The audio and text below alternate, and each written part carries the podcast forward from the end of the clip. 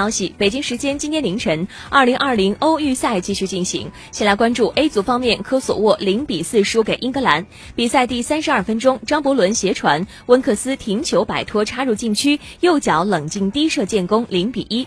第七十九分钟，斯特林右路加速过人传中，阿里蒂解围失误，凯恩远点劲射破网，零比二。第八十三分钟，斯特林直传，拉什福德插入禁区，右脚低射破门，零比三。第九十一分钟，凯恩抢断之后分球，芒特禁区中路左脚推射建功，零比四。